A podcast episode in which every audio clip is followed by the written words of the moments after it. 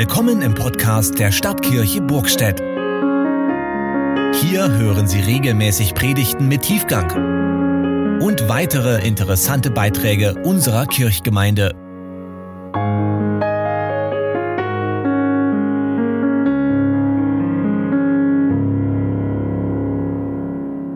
Wenn man ein Problem lösen will, dann muss man der Sache auf den Grund gehen. Ein Netzwerkbetreiber erhält von einer Firma die Beschwerde, dass ihr Netzwerk öfters zusammenbricht. Und zwar immer präzise freitags zwischen 13.40 Uhr und 14 Uhr. Jede Woche das Gleiche, man kann die Uhr danach stellen. Ein Mitarbeiter macht sich auf die Socken, stellt alles auf den Kopf, aber er kann nichts erkennen. Also beschließt er, sich freitags in den entsprechenden Raum zu begeben, sich vor die Geräte zu setzen und auf 13.40 Uhr zu warten. Punkt 13.40 Uhr geht die Tür auf, herein kommt die Putzfrau, zieht den Stecker aus dem Server, steckt ihren Staubsauger an und saugt den Teppich. So einfach können die Dinge manchmal sein. Damit war natürlich alles klar und das Rätsel war gelöst. Aber der Mitarbeiter musste der Sache schon auf den Grund gehen, damit er erkennen konnte, wo hier das Problem ist. Und ich denke, in in Gemeinden ist es manchmal genauso. Da schleifen sich Dinge ein, da ist die Luft raus, da treten Probleme auf, alles ist so mühsam, so kraftlos, so schwer, so frustrierend. Vielleicht bricht auch was zusammen. Wir fragen uns, ob sich unser Einsatz noch lohnt. Woran liegt das?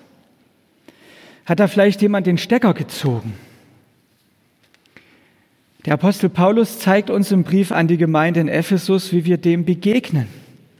Wir können neu bei ihm lernen, Danke zu sagen, tiefer zu sehen und Gemeinde zu leben. Das ist zugleich auch die Gliederung der Predigt.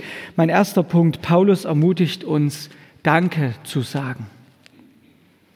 Paulus fängt an mit einem Dankeschön. Er dankt der Gemeinde in Ephesus für ihren Glauben und ihre Liebe. Er schreibt, ich höre nicht auf zu danken für euch. Das ist bemerkenswert. Und ich glaube, Paulus schreibt das nicht, weil er eben ein anständiger Kerl ist und sich das nun mal so gehört. Der meint das wirklich ernst. Ich höre nicht auf zu danken für euch. Wenn ich so darüber nachdenke, dann merke ich, dass wir schon hin und wieder aufhören zu danken. Vielleicht ist das auch typisch deutsch, dass wir relativ schnell dabei sind zu bemängeln und zu kritisieren, was man alles besser machen könnte. Ich kenne das auch von mir und diese Negativspirale, dieser Negativstrudel, wenn man da einmal drinsteckt, da kommt man auch nicht so leicht wieder raus. Meistens brauchst da jemand anderes, der sagt, Mensch, aber schau doch mal auf die und die Dinge. Jemand hat mal gesagt, ja, typisch deutsch ist zu sagen, nicht gemeckert ist genug gelobt. Und deswegen sagen wir, ja, das war schon gut, aber man hätte doch Folgendes noch besser machen können. Hier noch ein bisschen und da noch ein wenig oder vielleicht auch noch ganz viel. Natürlich will man auch Dinge besser machen. Den Finger muss man auch manchmal in die Wunde legen. Wir wollen uns nicht einfach so mit Mittelmaß zufrieden geben. Wenn Dinge schief gehen, dann ist es gut, auch daran zu arbeiten. Keine Frage. Aber was würde sich ändern, wenn wir dabei trotzdem nicht aufhören zu danken? Wenn wir zunächst einmal Danke sagen für unsere Gemeinde, dafür, dass es sie gibt, dafür, dass Gott Menschen in diese Gemeinde geschickt hat, dass sie begabt sind und begeistert. Was würde sich ändern, wenn wir tatsächlich nicht aufhörten zu danken? Wenn das so die Grundmelodie ist unseres Lebens. Der Dank und damit verbunden auch der Lobpreis Gottes. Ich denke, das hängt zusammen. Dankbarkeit unter uns und Dankbarkeit Gott gegenüber. Wie wäre es, wenn wir es einfach mal versuchen? Eine Woche lang, jeden Tag, jeweils eine Minute lang, unaufhörlich, wenigstens eine Minute lang, für die Gemeinde zu danken. Danken wir Gott dafür, dass wir mit lebendigen Gemeinden als evangelische Allianz vor Ort verbunden sind, und auch mit lebendigen Gemeinden im Schwesternkirchverbund zusammenarbeiten dürfen. Danken wir Gott für alle, die sich bewusst hier engagieren, wie unterschiedlich sie sind, wie einzigartig, wie witzig, wie viel Respekt sie verdienen. Danken wir Gott dafür, was in unseren Gemeinden so alles möglich ist, was für Geschichten wir mitbekommen, was wir erleben können vom Wirken Gottes im Größeren, aber auch ganz im Kleinen, was wir so zufällig mitbekommen und wo wir denken, toll. Was wir selber für uns mitnehmen können durch die Begegnung mit Gottes Leuten und Gottes Wort. Sagen wir also Danke dafür. Und wenn man so für die Gemeinde dankt, dann bekommt man auch umso mehr Motivation, auch für die Gemeinde zu bitten. Auch das hängt ja zusammen. Weil schon so viel Gutes passiert ist, bitten wir auch darum, dass es weitergeht. Genau das macht Paulus auch. Er sagt, ich bitte, damit ihr erkennt. Er bittet Gott darum, dass die Gemeinde mehr von Gott und seiner Herrlichkeit erkennt. Das ist mein zweiter Punkt. Paulus ermutigt uns, tiefer zu sehen. Manches muss Gott zeigen, weil es für unsere Augen so nicht sichtbar ist. Wir können es nicht sehen, aber es ist dennoch real und dazu gehört wohl auch Gottes Wirken in der Gemeinde. Das muss zeigen, weil uns der Augenschein oft etwas anderes zeigt. Wenn man in eine normale Gemeinde hineinkommt, dann sagt der Augenschein manchmal, das ist doch ein ganz schön menschlicher Verein hier. Wo bitteschön soll denn hier Gott am Werk sein? Wo bitteschön soll ich hier Gott entdecken? Und manchmal ist es so, je tiefer man hineinblickt, desto mehr Abgründe tun sich auf. Man denkt sich, so am Anfang ist ja eine nette Runde hier, aber hier soll Gott am Wirken sein und da ist es umso wichtiger, dass wir lernen, Gott zu bitten, Herr, wenn ich in der Gemeinde bin, dann sei du mir vor Augen. Mach du mir klar, dass du am Wirken bist in diesen Menschen und auch in mir. Hilf mir durch die Oberfläche hindurch zu sehen. Öffne mir meine geistlichen Augen, dass ich endlich sehe, was die Wirklichkeit ist und nicht immer nur das, was ich für die Wirklichkeit halte. Sei du mir vor Augen, damit wir erkennen können, welche Hoffnung wir haben. Und ich denke, je mehr ich weiß auch von Konflikten, von persönlichen Schwierigkeiten, umso wichtiger ist es, genau so zu beten, um immer wieder auch diesen tieferen Blick geschenkt zu bekommen. Wenn wir mit Jesus leben, dann wissen wir, dass wir in Ewigkeit bei Gott sein werden, das heißt ins, auf, in Ewigkeit aufs innigste verbunden mit der Quelle allen Lebens, der Quelle aller Schönheit der Quelle aller Kreativität. Das steht uns bevor und das ist alles andere als langweilig. Das ist letztendlich auch das große Ziel, auf das wir zugehen und dem alles, was wir hier auf dem Weg miteinander erleben und teilen, dient. C.S. Lewis hat einmal gesagt, er stellt sich den Himmel vor wie ein unglaublich spannendes Buch, bei dem jedes Kapitel spannender ist als das vorige und das nie aufhört. Nun gibt es Bücherliebhaber unter uns, die dieses Beispiel ganz toll finden und andere, die vielleicht sagen, naja, also wenn es nur wie ein Buch ist, hm, also ich habe mir eigentlich mehr erhofft. Ich gucke jetzt gar niemanden an. Ich weiß, dass zwei Leute nebeneinander sitzen, wo der, die eine eher Bücher ganz toll mag und der andere eher nicht. Ähm, dann nehmt einfach ein anderes Beispiel. Aber ich fand das eigentlich ganz gut. Aber da liegt etwas vor uns. Welche Hoffnung haben wir? Darum muss man Gott bitten, dass wir das erkennen, immer wieder. Und wir bitten Gott darum zu erkennen, welche Kraft uns von ihm geschenkt ist und welche Kraft von ihm her wirkt. Manches muss man nämlich erstmal so in Aktion gesehen haben, um zu glauben, dass es wirklich so ist. Als ich vor vielen, vielen Jahren ein blauen Abitur gemacht habe, war in meinem Englischkurs ein ziemlich schräger Vogel. Wir haben ihn einfach nur mit seinem Spitznamen Klausi genannt. Klausi hatte beispielsweise nie Lust, nach dem Sportunterricht in der fünften, sechsten Stunde, in der siebten, achten Stunde noch zu Englisch zu gehen. Ist ja auch blöd, so ein Stundenplan, ja, kann man sich ja vorstellen. Aber er hat sich dann ganz besonders kreative Entschuldigungen überlegt. Er war da unglaublich erfindungsreich. Und er hat einmal zu uns gesagt, entschuldigt mich bitte mal ähm, bei Englisch, ich kürze das jetzt mal ab, er hat es noch ein bisschen anders gesagt, äh, meine Oma ist gestorben. Und als sie das dann zum zweiten Mal gebracht haben, hat, dann haben wir zu ihm gesagt, Vorsicht, Klausi, jetzt wird es wirklich langsam eng. Du hast nämlich nur zwei Omas. Das nächste Mal musst du dir was Besseres einfallen lassen. Also, man, man kann davon halten, was man will, aber mit ihm war es auf alle Fälle langweilig. Auch in den Pausen nicht. Denn was man ihm rein äußerlich nie zugetraut hätte, Klausi spielte Skat bei den Plauner Spitzen und er war deutscher Jugendmeister. Und dass er ein überragender Spieler war, das hat man erst dann gemerkt, wenn man mit ihm in den Pausen gespielt hat. Und deshalb habe ich in den Pausen vor dem Englischunterricht immer sehr viel gelernt. Aber bei Klausi war mehr da, als man so gedacht hat. Und das ist ja manchmal so.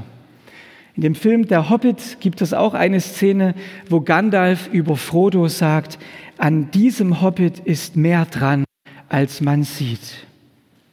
Manches muss man eben länger sehen, tiefer erkennen oder selbst erlebt haben, um zu verstehen, was da so alles dahinter steckt. Und ich denke, mit der Kraft Gottes ist das genauso. Man muss sich darauf einlassen, sie in Aktion gesehen haben, um zu glauben, was sie bewirken kann. Der Gott, an den wir glauben, der wirkt nicht nur in der Zukunft. Er gibt uns nicht nur die Hoffnung auf die wunderbare Zukunft in der Ewigkeit, sondern er wirkt auch jetzt. Er bringt Menschen dazu, plötzlich großartige Dinge zu tun, die andere nicht verstehen. Oder er bewirkt in Menschen Veränderungen, die andere nicht für möglich halten. Gott bringt sie in einer Weise zum Blühen und zum Strahlen, dass wir nur staunen können. Was immer uns bremst im Leben, ob es Schmerzen, Verletzungen, Enttäuschungen oder dumme Angewohnheiten sind, die immer an uns kleben bleiben, was immer uns bremst, Gott beginnt schon jetzt damit, uns zu verändern. Egal, wie schwierig das für uns sein wäre, Gott fängt schon jetzt an, an uns zu wirken. Einer meiner ehemaligen Professoren hat einmal gesagt, für die Auferstehung kannst du niemals zu Tod sein. Schauen wir auf Christus gerade deswegen, weil wir manchmal unsere Augen nicht trauen dürfen. Manchmal, das wissen wir, dürfen wir unseren Augen allein nicht trauen. Das kennen wir von den sogenannten optischen Täuschungen. Und da ist es gut, dass wir so jemanden wie den Paulus haben, der uns sagt, ich sehe was, was du nicht siehst, das ist Gott und ich möchte, dass du ihn erkennst. An Jesus Christus zu glauben heißt auch, manchmal seinen Augen nicht zu trauen, nicht nur von dem auszugehen, was man im Alltag so wahrnimmt oder was man so hört, manchmal auch von anderen hört, wo die Frage nochmal ist, stimmt das eigentlich? Sondern es heißt nochmal, eine andere Wirklichkeit auf der Rechnung zu haben. Wenn wir in die alltägliche Welt schauen, dann bekommen wir leicht den, Ausdruck, äh, den Eindruck, überzeugte Christen sind eine Minderheit, eine vielleicht respektierte, aber auch oft genug belächelte Minderheit. Aber wirklich wichtig kann ihr Glaube doch eigentlich nicht sein. Aber so komisch das, was wir glauben, auf manche Menschen wirken mag, von Gott her ergibt sich nochmal ein völlig anderes Bild. Und damit bin ich beim dritten Punkt. Paulus ermutigt uns, Gemeinde zu leben. Nun sind wir bei Christi Himmelfahrt angekommen. Paulus schreibt, durch die Kraft Gottes hat er Jesus von den Toten auferweckt und eingesetzt zu seiner Rechten im Himmel über alle Reiche, Gewalt, Macht, Herrschaft und alles, was sonst einen Namen hat. Nicht allein in dieser Welt, sondern auch in der zukünftigen. Und alles hat er unter seine Füße getan und hat ihn gesetzt, der Gemeinde zum Haupt über alles. Das heißt, dieser Jesus, den die Leute in Ephesus angenommen haben, ist nicht nur ihr persönlicher Retter, sondern er ist auch das Zentrum des Universums. Dieser Jesus Christus ist stärker als alles. Er hat mehr Autorität als alles. Mehr sogar als dein Nachbar mit seiner Meinung, mehr als die Menschen, die dich verletzen, mehr als die öffentliche Meinung und mehr als deine Zeitnot und deine finanziellen Zwänge. Paulus schreibt hier sozusagen im Google Earth-Stil. Google Earth ist das Computerprogramm, mit dem man sich an bestimmten Stellen auf, der ganzen, auf dem ganzen Planet Erde heranzoomen kann. Satellitenbilder, die von verschiedenen Stellen auf der ganzen Welt gemacht wurden. man kann sich also die Häuser Nachbarn anschauen. Die Bilder sind meist so drei, vier Jahre alt. Man kann sehen, ob der Nachbar vor drei Jahren die Wäsche rausgehängt hat oder nicht. Und wenn man sich stärker heranzoomt, dann sieht man erst Europa und dann Deutschland und dann Sachsen und dann Burgstedt und dann ist man da. Paulus schreibt hier genauso.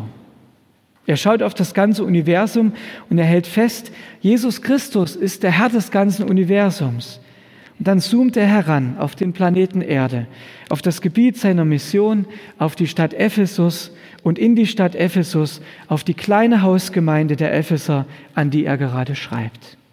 Und zu denen sagt er, dieser Jesus Christus, dieser Herr über die ganze Welt, der ist auch das Haupt der Gemeinde.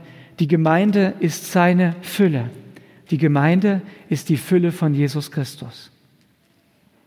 Das heißt, das muss man sich erstmal auf der Zunge zergehen lassen, was er damit ja eigentlich schreibt. Manchmal denken wir zu klein, weil wir Jesus nur als Haupt der Gemeinde sehen. Er ist aber auch der Herr der Welt.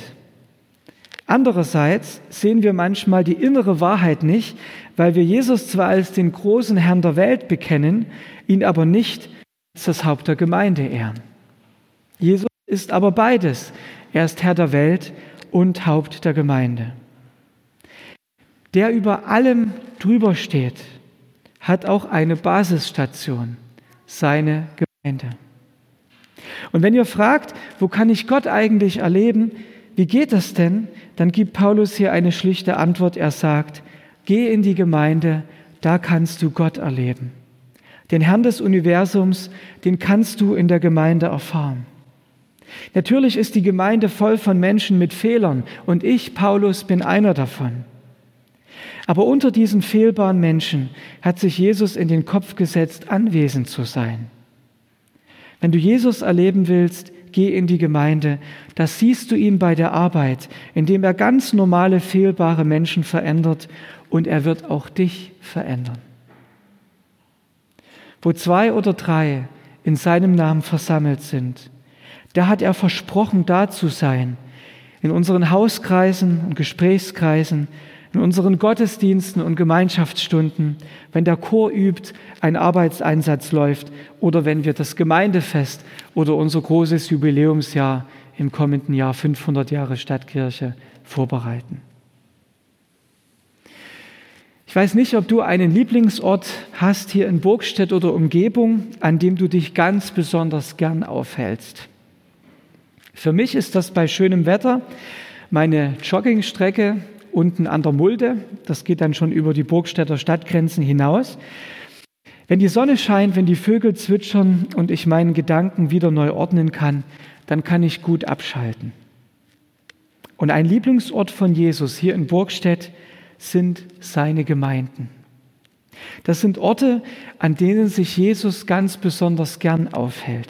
Nicht, weil die Menschen hier besser sind als andere, ganz und gar nicht, sondern weil er sich in den Kopf gesetzt hat, sichtbare Gemeinschaften zu nehmen und sie behutsam zu verändern, damit sie immer mehr ihn widerspiegeln.